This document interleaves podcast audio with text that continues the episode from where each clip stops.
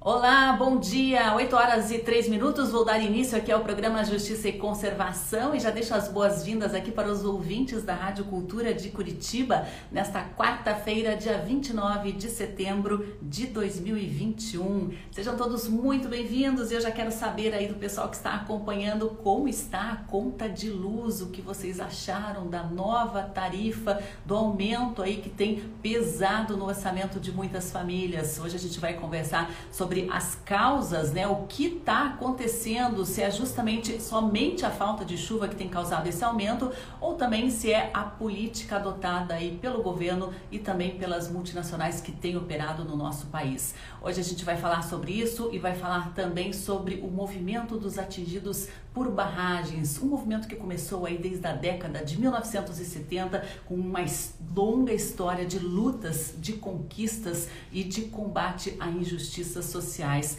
A gente vai receber aqui hoje Robson Fornica, coordenador nacional do movimento dos atingidos por barragens, uma longa história de resistência no nosso país. Então eu convido o pessoal aí para quem quiser participar, conversar junto com a gente, né? As suas perguntas, os seus comentários são muito bem-vindos, sempre enriquecem aqui a nossa conversa. Vou dar as boas-vindas aí para Kátia Amaral que está com a gente, Jean Guimarães também está acompanhando, Evelyn, Eveliane Martins, é isso? Mirilo Vera Silva também está aqui com a gente, Moni Pera, pessoal da Rádio Cultura, Cris Ventura, biólogo, temos um biólogo aqui acompanhando também, CDO Bereiner, Carolina Sheida, bem-vinda Carolina. Lembrando aqui né, que a gente tem é, compartilhamento de conteúdo diário no nosso site e também nas nossas redes sociais. A gente tem acompanhado as discussões sobre as implantações das novas linhas de transmissão aqui envolvendo inclusive unidades de conservação é, protegidas pela lei da Mata Atlântica, essas linhas de transmissão de uma multinacional francesa a ENGIE, tem avançado sobre áreas de vegetação nativa, destruindo árvores como, por exemplo, o pinheiro araucária. Essas linhas de transmissão né, são é, resultado de uma licitação do governo federal e um modelo energético aí muito questionável. Esse modelo energético também tem trazido resultados muito negativos no orçamento familiar de todos os brasileiros. Bom, eu vou convidar aqui o Robson Fonica para entrar nessa conversa. Bom dia, Robson, tudo bem? Olá, bom dia Sandra, bom dia ouvintes da Rádio Cultura, em especial do programa Justiça e Conservação. Robson, a gente vai falar aqui hoje sobre o histórico do movimento dos atingidos por barragens, né? E vai falar também dos efeitos da nossa política referente à matriz energética. Vamos voltar um pouquinho no tempo, Robson, contar como surgiu o movimento? Vamos lá. É, a luta dos atingidos por barragens, ela surge ainda na década de 70, né, frente a um contexto de, de, de, muita opressão, né, a gente vivia um período de exceção, de ditadura militar, e parte desse, desse processo também se dava através de um, de um projeto da ditadura, né, que previa a construção de grandes obras para o desenvolvimento das forças produtivas, para o desenvolvimento da infraestrutura e da economia brasileira. Então, é, várias obras em nível nacional, né, tanto na região norte, na região nordeste, na região sul, né, foram construídas ou estavam previstas, tinham projetos, planos. Né? E essas obras, é, na medida que impactavam, que ameaçavam populações, né, e obras como hidrelétricas principalmente, é, causavam um conjunto de reações né, que se somavam já à insatisfação do povo brasileiro por conta da crise econômica, né, já se vivia o final do o início do fim do milagre econômico e isso levantava um conjunto de questionamentos, né, uma conjuntura muito parecida com a que a gente vive no Brasil hoje, de inflação muito alta, né, salários é, é, achatados, né, rebaixados, é, condições de vida e dignidade muito, muito é, difíceis, né? É, poder econômico reduzido, né? então pessoas vivendo com muita dificuldade para dar conta de manter as suas necessidades básicas e de suas famílias e é, uma opressão né, e uma falta de liberdades políticas, de participação muito grande. Então, nesse contexto, essas comunidades né, aliadas e estimuladas por organizações que surgiam, por oposições sindicais, por igrejas, né? Igrejas no plural, porque não foram, não foi só uma igreja ou uma matriz, mas várias, que frente a essas injustiças, então, a, a contribuíam com o processo de organização e de articulação do povo para se levantar nesse momento frente a essas injustiças que eram causadas, porque as pessoas eram expulsas das, das suas terras sem as devidas indenizações, sem o reconhecimento dos seus direitos, e isso então foi é, criando essas, essas articulações que no início eram regionais, né? às vezes por barragem, às vezes por bacia hidrográfica. É, aqui no Paraná teve uma, uma, uma, construção muito interessante, muito rica, lá na região oeste, né? com os atingidos da hidrelétrica de Itaipu, na região norte, com os atingidos da hidrelétrica de Tucuruí, no estado do Pará, da hidrelétrica de Balbina, no estado do Amazonas, na região nordeste, das populações do Rio São Francisco, atingidas lá pelas obras do, de construção hidrelétrica do São Francisco, aqui na região sul, nas populações da bacia do Rio Uruguai, aqui próximo a nós de Curitiba, né, no Vale do Ribeira, as populações ameaçadas e atingidas aí pela construção das usinas do Rio Ribeira, como Tijuco Alto, por exemplo, né? E esses projetos, eles não dialogavam com as necessidades reais, concretas, materiais do povo que vivia nessas regiões, né? Porque eram é, construções para atender a demanda de energia elétrica das grandes empresas, especialmente as grandes corporações transnacionais ligadas à mineração, à produção de alumínio, à metalurgia, à siderurgia. Né? E, então, a gente ainda tem casos como esse, né? por exemplo, é, viveu recentemente né, uma situação em que ainda perdura, que é o apagão no estado do Amapá. Né? E o Amapá tem usina hidrelétrica, produz muitíssimo mais do que a necessidade de consumo do estado, mas o próprio estado do Amapá não está interligado ao sistema nacional de energia elétrica. Né? Então, é, é, essas populações que sofrem os impactos muitas vezes sequer têm acesso à eletricidade ou àquela energia produzida por aquelas, né, aquelas barragens construídas na região que são exportadas, né, essa energia é exportada para os grandes centros de consumo, para os grandes centros industriais, né, para os grandes centros de produção de matérias-primas, né, como mineração, minério de ferro, enfim, para dar conta de interesses que não são os interesses das populações locais, regionais, né, mesmo dos estados.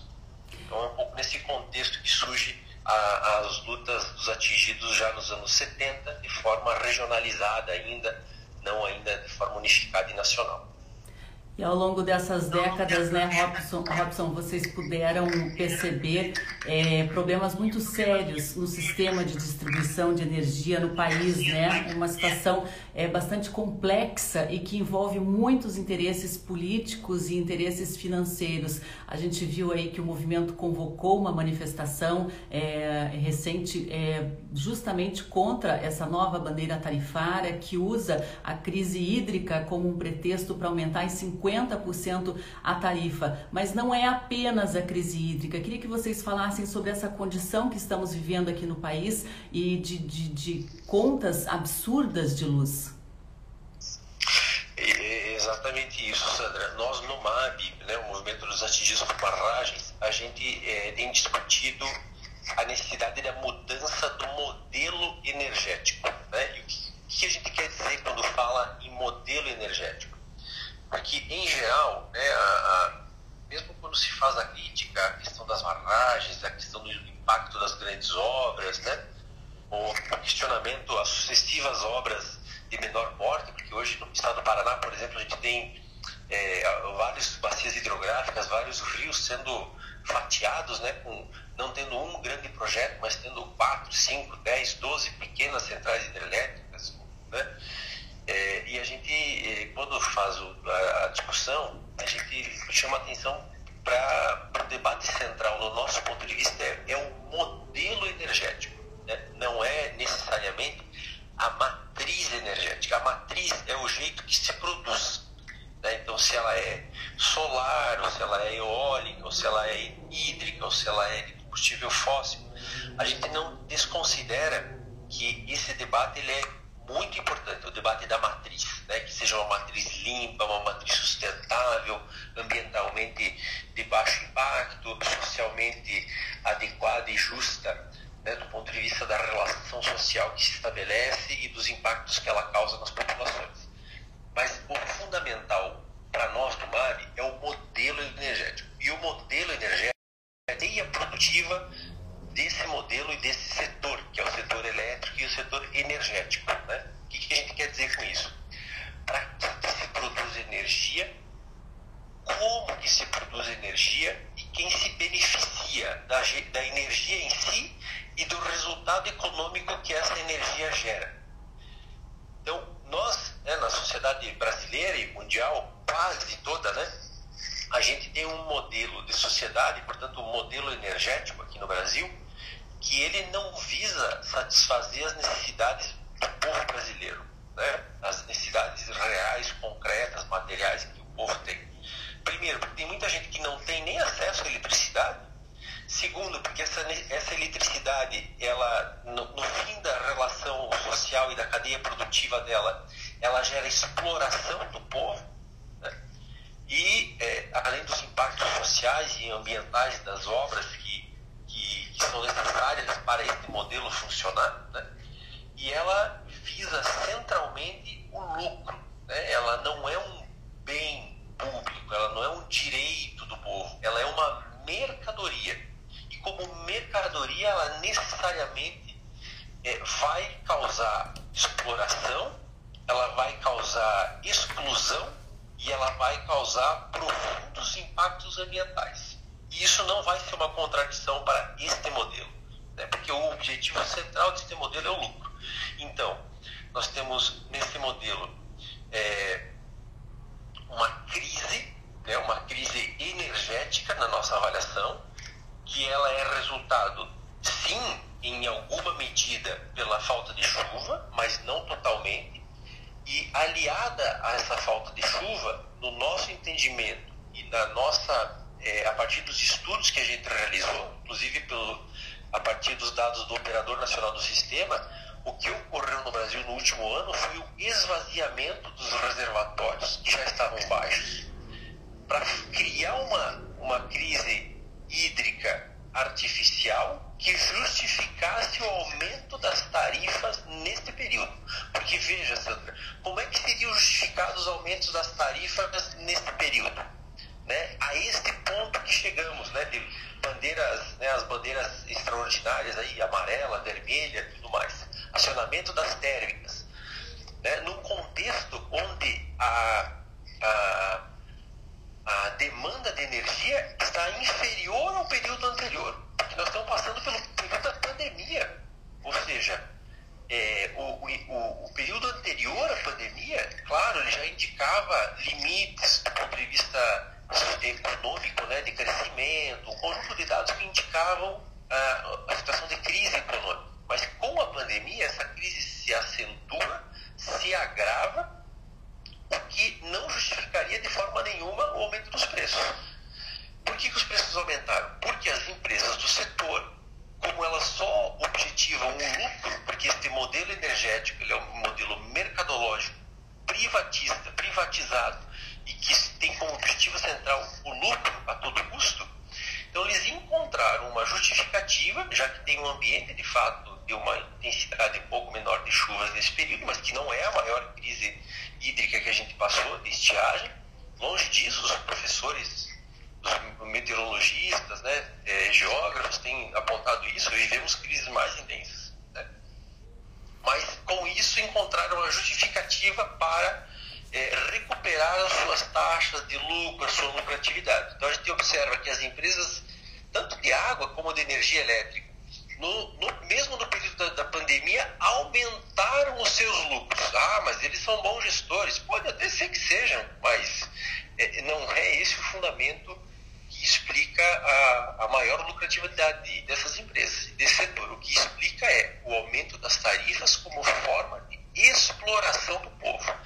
No Brasil, a gente tem a, a, a energia elétrica produzido, ma, produzida majoritariamente por energia a partir das hidrelétricas, o que representa um custo de produção médio muito baixo. Neste modelo falar os impactos sociais e ambientais.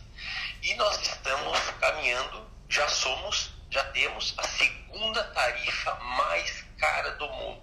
Acabamos a Olimpíada agora, então nós somos medalha de prata em, em tarifa cara.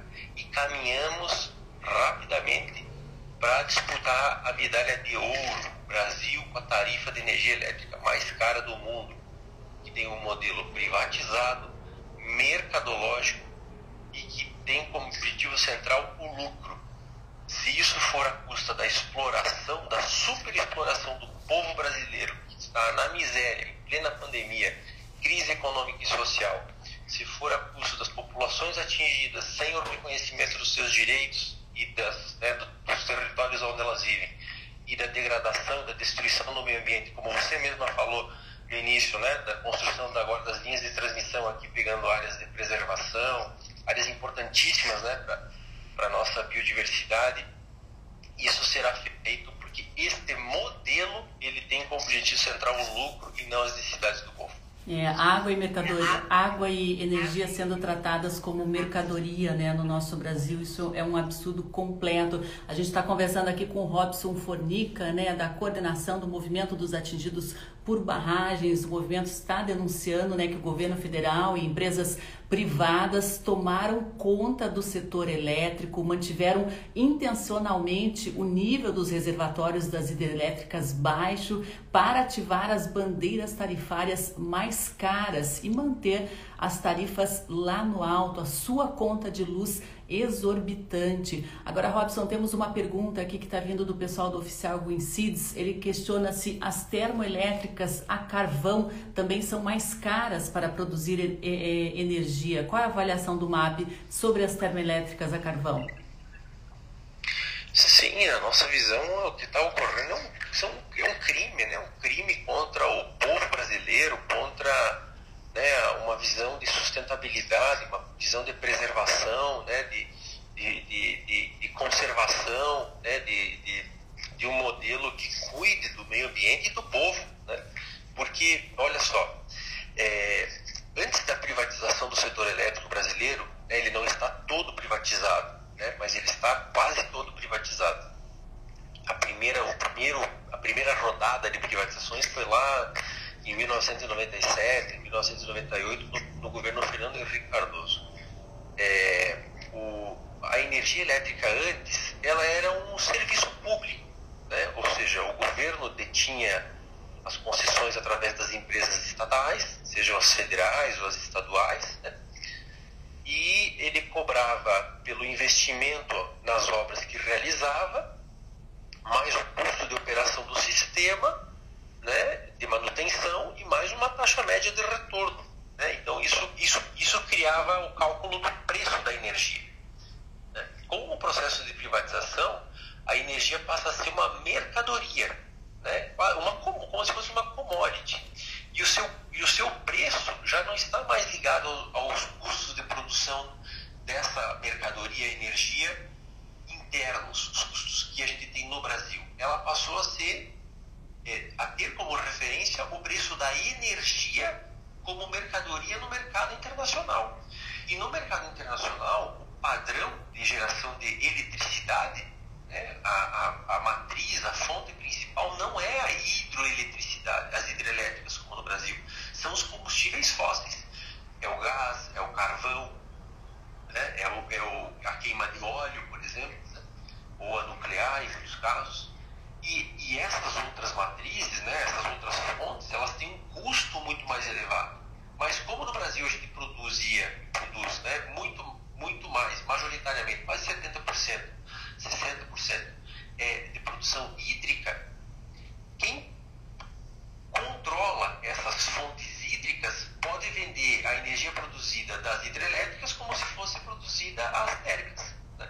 Então esse sistema ele, ele, ele proporciona uma taxa extraordinária, né? além do que é a, as taxas ordinárias, as taxas médias, uma taxa extraordinária para quem controla. Por exemplo, a Engie é a maior é, geradora privada do Brasil. É, ela, ela que é, comprou a parte das, das usinas da Eletrosul. As usinas da Eletrosul, a companhia né, é, federal, mas que atua aqui na região sul, aqui na bacia do Rio Iguaçu, Salto Santiago e Salto Osório, e quer controlar Foz do Areia, que é a maior usina hidrelétrica da bacia do Iguaçu. Se a gente pegar como exemplo a própria bacia do Iguaçu, vamos, assim, hipoteticamente aqui, né, uma, uma explicação um pouco é, para a gente poder entender por que, que a hidrelétrica é tão mais barata, né? A mesma água que gera energia em Foz do Areia, depois vai gerar energia, que é a primeira usina do Rio Iguaçu, né? Vai gerar depois em Salto Segredo, vai gerar depois em Salto Santiago, vai gerar depois em Salto Osório, vai gerar depois em Salto Caxias e vai gerar depois na usina hidrelétrica Baixo Iguaçu. Ou seja, como o rio tem seis barramentos, a mesma matéria-prima vai produzir energia seis vezes. Já as térmicas, né, ou seja ela de que matriz for, ou mesmo o carvão, né, ou mesmo as, as, as, as a, é, perdão, a nuclear, a matéria-prima que é utilizada uma vez, ela vai ser precisar, vai ser precisar extrair essa matéria-prima, seja urânio para é, nuclear, seja petróleo para o gás, né, no caso das térmicas a diesel ou a gás, ou mesmo carvão, né, o carvão mineral, porque aquela energia produzida a partir de uma quantidade, de um volume de carvão, óleo ou petróleo, é, ou gás, ela vai precisar, ser precisada explorada novamente. A água não, né? Então ela, ela proporciona uma, uma é, eficiência muito maior. Além da própria eficiência tecnológica, né? as, as hidrelétricas elas têm uma, uma eficiência daquilo que passa na turbina em água, gera movimento e vira eletricidade superior a 90%. As térmicas têm em torno de 30%, 40%. Né? Mesmo as, as, as que usam, reutilizam bagaço de cana, por exemplo, né? biomassa, também vai ter que plantar a cana de novo. Né? Aquela cana, aquela, aquela massa, biomassa utilizada uma vez é, é descartada, né? gera energia e não é reutilizada. É, então isso proporciona uma eficiência né, do ponto de vista tecnológico muito importante. O problema é que isso está completamente dissociado né, de uma estratégia, de uma política energética que vise, né, que tenha na centralidade o abastecimento, a soberania nacional, né, as necessidades, atender as necessidades do povo brasileiro em saúde, educação, né, porque o resultado econômico disso poderia ser investido nessas áreas. Aqui a Copel, por exemplo, ela é uma empresa pública, a gente defende a Copel como empresa pública, mas ela, a sua operacionalização, a sua gestão, a sua política, ela é tão privada quanto as empresas privadas. Ela é controlada, né? A gente diz, ó, o controle é exercido pelo capital financeiro, pelo capital portador de juros. Por quê? Ele, ele, ele submete as empresas a, um, a, um, a uma forma de gestão que tem que garantir lucro para os acionistas. Né? Tem que garantir rentabilidade para os acionistas. E é isso que vem ocorrendo, inclusive aqui na Copel, né? Tem lucros extraordinários né, tarifas cada vez mais caras para garantir a, a, a insaciar, o insaciável desejo de lucro dos seus acionistas, principalmente os acionistas e controladores privados, que colocam os governos de plantão e os gestores de plantão como seus empregados para garantir esses interesses. E Robson, a gente tem informação, inclusive, aqui que o Conselho Administrativo de Defesa Econômica, o CAD, está investigando a suposta formação de cartel por empresas termoelétricas para ditar valores justamente pela energia é, em meio a essa alta que está ocorrendo de preços no país. Há possibilidade, então, de que haja um cartel entre as empresas que operam? É, porque uh, é muito provável que sim, Sandra e ouvintes porque, veja, o, o, discurso da crise hídrica, né, e essa, esse esvaziamento dos lagos, que foi de uma média de 4 mil megawatts nesse último ano, de água que foi vertida, ou seja, essa água saiu das hidrelétricas, do reservatório das hidrelétricas, não passou pelas turbinas para gerar eletricidade e foi vertida pelos vertedouros, perdão da redundância, né? É, e foi jogado fora, foi né, vertido sem gerar eletricidade. Isso então atendeu os interesses das próprias empresas é, controladoras das hidrelétricas para aumentar a tarifa, e isso também permitiu com que esses setores que estavam um pouco afastados, né, porque não estavam acionando as térmicas, entrassem novamente no jogo, entre, entre aspas aqui, né? É, porque para justificar então que a falta de energia precisa produzir mais energia a qualquer custo para evitar apagão, para evitar racionamento, então chama as térmicas, né? E aí as térmicas colocam e colocam um preço muito mais salgado, né? Porque também aqui essa energia não é uma energia para dar conta dos interesses do povo, é uma energia mercadoria, é uma energia que quer explorar o povo, né? que tem centralmente como objetivo o lucro. Então, é, muitas vezes as próprias donas de, as que são donas de energia é, hidráulica, são donas de hidrelétrica, são donos das térmicas, são donas das eólicas, né? Então esse é um, é um debate, a gente, ó, é o momento de discutir a política energética. Por isso que a gente também é, procurou fazer essa ação na semana, nessa semana, início dessa semana, e vai possivelmente construir outras ações para denunciar, para explicitar essas contradições a partir da tarifa, que é onde o povo sente mais, porque todo mês chega né, a fatura de conta de energia elétrica e, e eu acho que é, deve ser se não unanimidade, quase unanimidade, que esse preço, as pessoas se sentem roubadas, elas se sentem exploradas, porque é inadmissível o que a gente está vivendo no Brasil nesse momento. É, e as grandes empresas é, dividindo lucros bilionários né, neste momento de crise. Agora, Ecoway Turismo está dizendo aqui, Robson, é hora da mudança. Sobânia comenta também que cada pessoa deveria investir na geração da sua própria energia, como com fontes fotovoltaicas, que hoje são muito acessíveis e até mais baratas no médio prazo. É, depende realmente da população essa mudança. Como que você vê aí essa situação, a gente como refém também desse sistema? Claro. Então, eu acho que tem uma parcela, né, ou, ou, tem uma, uma proporcionalidade aqui, né? Que cabe às ações individuais, às iniciativas, né? De pequenos grupos, de fazer os seus investimentos, de ter uma, produzir uma energia mais limpa para aquilo que é as suas necessidades, né? Isso é válido, né? Mas isso, no fundo, não altera o modelo energético. Né? Então, a gente não desconsidera isso, né? Eu não acho que isso seja errado, equivocado, não contrário, são medidas positivas, né? Mas isso não altera o modelo energético, né? Até porque quem controla as placas, quem produz as placas, né? Também são as grandes corporações, né? Embora quem venda as placas, às vezes é a pequena empresa, microempresa, ou desenvolvida às vezes num, num laboratório né, de universidade, alguma coisa assim. Mas, né, grosso modo, os equipamentos, os componentes são também controlados pelas grandes transnacionais, pelas grandes empresas do setor elétrico. E isso não altera a, a, a, o modelo energético, né? porque uma dimensão é o consumo doméstico, o consumo familiar, né? da pequena, média indústria, pequeno, médio comércio, mas aqui também a gente tem que lembrar que existe o consumo né, e a demanda né, da, da, da, indústria chamada indústria eletrointensiva, os grandes consumidores de energia, né, o setor de mineração, o setor de siderurgia, metalurgia, né, as grandes redes de varejo, é, os grandes centros comerciais, os shopping centers, por exemplo, né?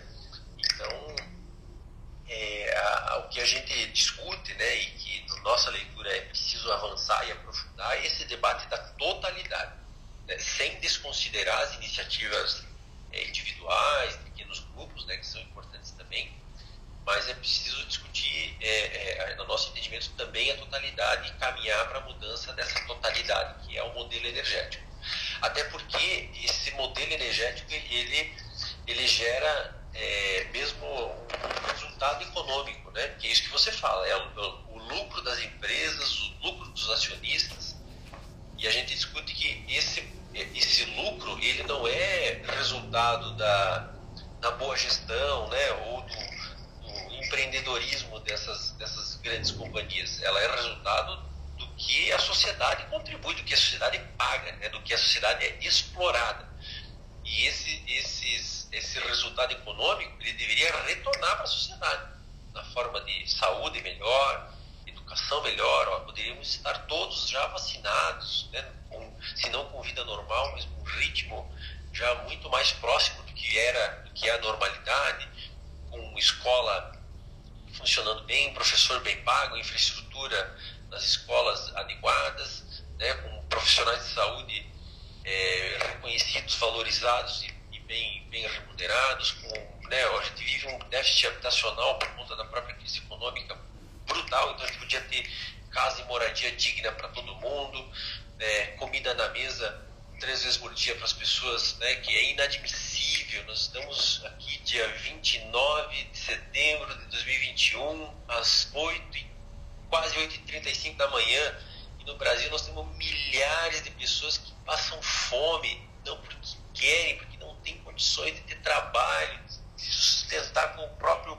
com o seu próprio trabalho, de ter dignidade, né? E as grandes empresas, as grandes corporações, cada vez com lucros maiores, né? Com seus acionistas que sequer sabem onde fica o Paraná, né? mal sabem onde fica o Brasil, possivelmente, e nos exploram, né? nos controlam e nos submetem a níveis de exploração tão brutais que não, não são mais admissíveis. Então, a gente também tem que caminhar para essa dimensão do debate na totalidade, por isso que a gente fala aqui o debate também do modelo energético. Exatamente. Agora, Robson, olha só, a gente tem aqui uma previsão de que em oito meses a bandeira da escassez hídrica terá consumido um total é, de 27,6 bilhões de reais do orçamento das famílias, com o aumento que ocorreu de 49,6%, quase 50% em relação à bandeira vermelha na tarifa de energia elétrica. E essa nova tarifa né, deve vigorar até pelo menos 2022, em abril, dado né, o esvaziamento que houve dos reservatórios das usinas hidrelétricas. Isso é uma situação muito séria, né? Neste momento, tirar aí 27,6 bilhões do orçamento das famílias brasileiras. E a gente sabe né, com essa questão de desigualdade social que temos aqui no nosso país, são os mais pobres que vão sofrer nesse momento ou ficar, no caso, é, sem energia elétrica. Exato, né, Sandra? A gente pode traduzir que isso é quase 27 bilhões de reais em arroz, feijão, é, né, comida, 27 bilhões de reais em passagem de ônibus, em material escolar, os jovens precisam para poder dar conta das tarefas né, desse, desse período de, de, de, garantir as suas atividades escolares. Então isso se traduz em muitas coisas, né? em, em teto para as pessoas que não conseguem mais pagar o aluguel e são despejadas, tem que sair, tem que buscar uma alternativa. Então esses bilhões se traduzem também nessas, nessas necessidades que o povo tem e que por conta da crise econômica aprofundado pela pandemia, né, associado a essa ganância, essa exploração imposta por quem controla o setor energético e outros setores também, né, é, impõe aí ao, ao, povo, ao povo brasileiro nesse momento. E a gente também, é, às vezes, é, a gente esquece, né, porque é tanta informação e é tanto absurdo, né, que a gente vai pegando o absurdo da hora, né, é, mas a gente também tem que incluir nesses cálculos que, é a, o que foi a chamada conta Covid, porque já prevendo lá no ano passado uma diminuição no consumo e, portanto, uma diminuição nos seus lucros, as empresas já tinham feito um movimento é, em relação ao próprio governo federal de repasse, de subsídio de, de um fundo né, que se chamou é, Conta Covid, se não me engano, ligado ao setor elétrico para abastecer e para irrigar aí o, os cofres das grandes corporações, das grandes empresas, dos seus acionistas. Mais ou menos como acontece aqui em Curitiba com o transporte público, né? mais, aí, mais de 220 milhões de reais né? nas mãos dos, dos empresários de ônibus, enquanto o povo está vivendo na miséria sem saber se consegue é, comida para a próxima refeição trabalhando, trabalhando apenas para comer, né? E às vezes nem isso se consegue. A Eliane comenta aqui, né? Passaram a vida nos roubando, venceremos. Quem sabe um dia venceremos mesmo, Eliane. Carolina Sheida, resumindo, né? Aumento da desigualdade. Agora, Robson, é impossível não falar do movimento dos atingidos por barragens sem lembrar, né? Nessa questão envolvendo a mineração que tem feito milhares de vítimas, né? A gente teve os casos aí recentes, emblemáticos, né? É, de Brumadinho, de Mariana, envolvendo a Vale, que inclusive está para repartir aí eh, os lucros, 40 bilhões de lucros, né, de dividendos. Enquanto isso, as casas, né, sequer foram construídas para os atingidos, né? Tem, temos ainda corpos embaixo da lama lá em Brumadinho, né? E a Vale distribuindo aí 40 bilhões de lucros, né? Como que está essa situação envolvendo a tragédia de Mariana e de Brumadinho? O que que o movimento dos atingidos por barragens tem feito e tem acompanhado nesse, nesses casos? Né, Sandra, ouvintes da, da Rádio Cultura, do programa Justiça e Conservação, é um crime, isso é um crime sem precedentes na história do Brasil, talvez na história da humanidade, né? O que ocorreu em Brumadinho e Mariana. E aí a gente pode associar o próprio debate do modelo energético, né? Porque veja, é, os defensores da privatização dizem que as empresas privadas elas são mais eficientes, né? elas são mais melhor geridas, é, o seu, a gestão é mais racional, né? E são mais equilibrados, né? Veja, em Brumadinho e Mariana, a única casa construída até agora das populações atingidas foi uma casa construída em mutirão, coordenada pelo MAG, para mostrar que é possível construir e reparar os danos. O problema é que não é uma, uma, uma, uma questão de se é possível ou não reparar os danos. A questão central é que a Vale e a BHP, né, que no caso de Mariana é Vale e BHP, né, é a Samarco. A Samarco ela é da Vale e da BHP, e em Brumadinho é só a Vale. É que essas empresas não querem reparar os danos. Né? Essas empresas já sabiam que esses danos é, havia riscos elevadíssimos do rompimento das barragens, mas que parar a produção ou desativar aquelas minas geraria mais para eles, né, entre aspas aqui, mais prejuízo ou deixariam de ganhar mais dinheiro do que se essas barragens rompessem, matassem dezenas, centenas de pessoas e devastassem é, bacias hidrográficas importantíssimas como do, do Rio Paraupeba e do Rio Doce, né, que do Rio Doce foi até o litoral capixaba do Espírito Santo. Então, é, o cálculo, né, como o cálculo é o lucro, para eles garantiria mais, mais lucro, permitir né, o rompimento previsto, né, já é, colocado a possibilidade do rompimento, do que propriamente desativar aquelas minas ou tentar fazer ações que evitassem aquele rompimento. Né? Tanto que depois do rompimento, os lucros da Vale aumentaram, né? da Vale, da, BH, da Samarco, né? que Vale é BHP, e da própria Vale sozinha. Então eu vejo um absurdo, aquelas comunidades, aquele povo, aquela, aquelas, aquelas duas, duas importantes bacias hidrográficas completamente destruídas.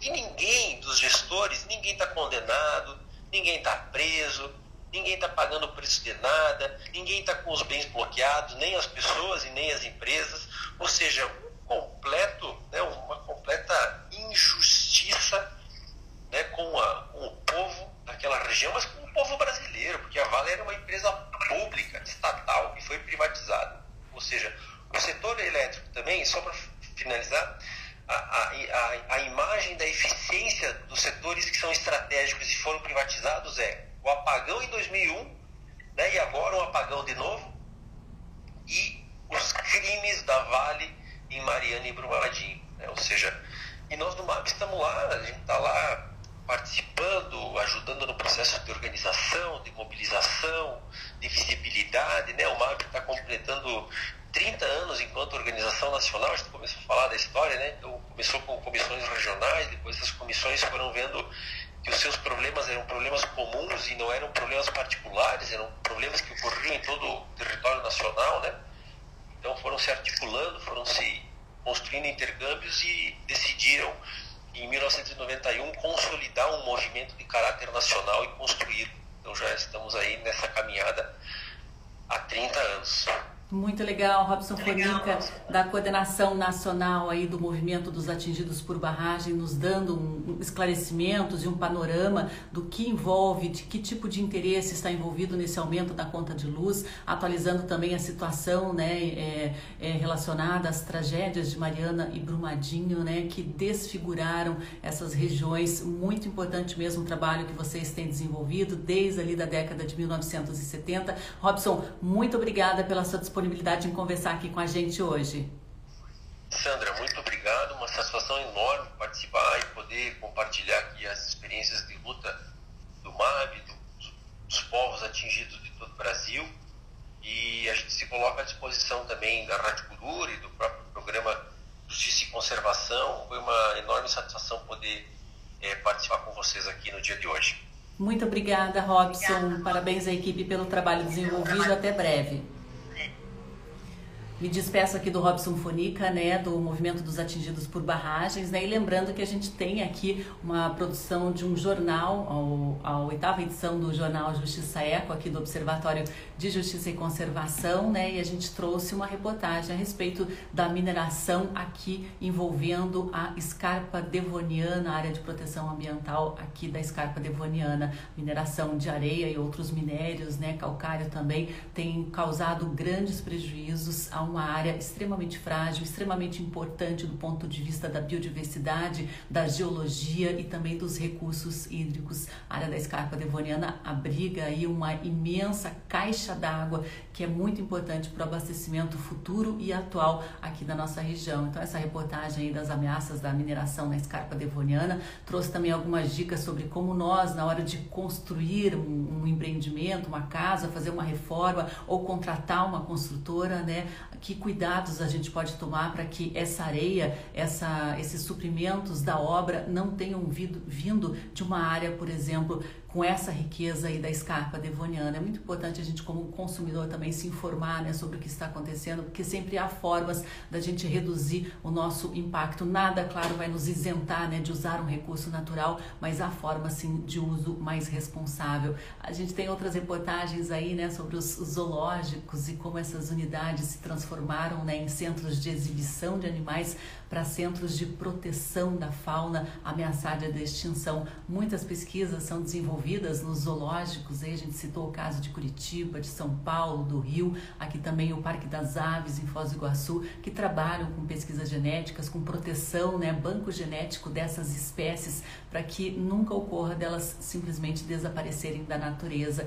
A gente atualizou aí né, a campanha que a gente realizou junto com a Prefeitura de Morretes e o resultado que trouxe a saída militar como ave símbolo de Morretes, essa cidade tão linda, tão bela, tão exuberante, aos pés aqui da Serra do Mar paranaense. E a gente trouxe outras reportagens também envolvendo né, a negligência com acervos é, de importância geológica que foram negligenciados aqui no estado, como que estão a situação desse, como que está a situação desses acervos, né? A gente contou aí o caso do Museu Bigarella e a gente tem várias outras reportagens também a respeito dos projetos de lei em tramitação no Congresso Nacional, tanto na Câmara dos Deputados quanto é, na, na no Senado, que envolvem né, a desmatamento, que envolve a desproteção de áreas, né, retrocessos na legislação de proteção ambiental. A gente faz um panorama aí após a saída do ministro Ricardo Salles sobre como estão essas tramitações, como estão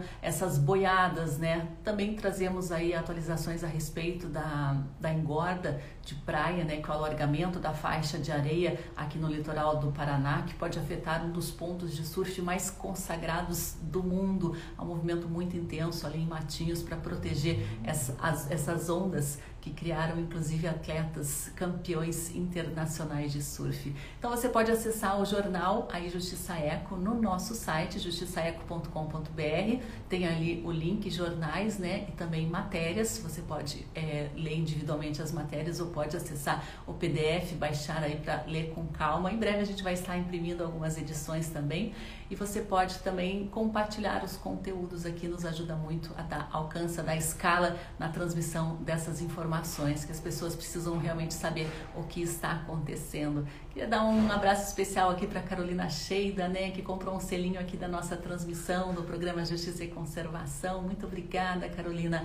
A gente é uma organização não governamental, né, a partidária. É uma organização colaborativa, na verdade. Nós temos diversos profissionais aí, temos jornalistas, advogados, conservacionistas, temos instituições públicas e privadas que nos apoiam para a gente trabalhar justamente com essas questões atuais ambientais, envolvendo também o combate à corrupção no que se refere a decisões que possam afetar o patrimônio natural que nos resta. Então, qualquer forma de ajuda aí é muito bem-vinda aqui para nossa organização. A gente tem é, essas bonitizações das lives com selinhos, a gente tem aqui um financiamento coletivo permanente no Benfeitoria. Se você quiser se tornar um associado, né, a partir de 20 reais, 40 reais por mês, você pode se tornar um associado aqui do OJC. É só acessar benfeitoria.com barra OJC. Isso nos ajuda bastante a, a manter aqui os profissionais e o nosso trabalho. Temos matérias aí, né? Olha essa matéria do nosso jornal com a artista Birgit Tamer, ficou maravilhosa. Olha os desenhos que ela faz, né? Em tamanho é praticamente real dos pássaros, né? E o detalhe é que ela usa ó, caneta esferográfica, aquela caneta bica que a gente tem em casa. Quem nunca né, ficou atendendo uma ligação e rabiscando com uma caneta Bic, saiu um desenho no final, mas os desenhos da Big são muito além do nosso alcance, é um talento acima da média excepcional. E a gente traz também no nosso jornal aí dicas né, de filmes, de livros, de podcasts, de vídeos também, né? Então a gente Convida você para acessar o nosso jornal Justiça Eco, também para participar sempre aqui né, do nosso programa Justiça e Conservação ao vivo. Estamos com transmissões diárias, né, já há alguns anos, de segunda a sexta, sempre às 8 horas da manhã. Então amanhã, deixe convite, reforço aí para o pessoal que tiver tempinho aí, horário disponível, entrar aqui na nossa transmissão, sempre às 8 horas da manhã. A gente está já no, na reta final para o fim do ano, né? Faltam cerca de 90 dias aí para o encerramento de 2021 e vamos aí com força, né? O ano está acabando, a gente espera que 2022 seja melhor, com decisões mais acertadas em diversas esferas do nosso país, inclusive na esfera pessoal, na esfera individual, porque como Robson Fonica aí do Movimento dos Atingidos por Barragens falou, precisa realmente haver uma mudança é total, uma mudança generalizada, mas a mudança individual ela conta sim, conta bastante, né? Se cada um tomar uma medida aí melhor, né, pelo nosso meio ambiente, pela nossa saúde, vai ajudar a coletividade toda. Pessoal, muito obrigada pela participação, pela presença de todos e a gente volta amanhã ao vivo a partir das 8, mas daqui a pouquinho tem conteúdo novo sendo compartilhado aqui nas nossas redes e no nosso site. Um abraço, até breve.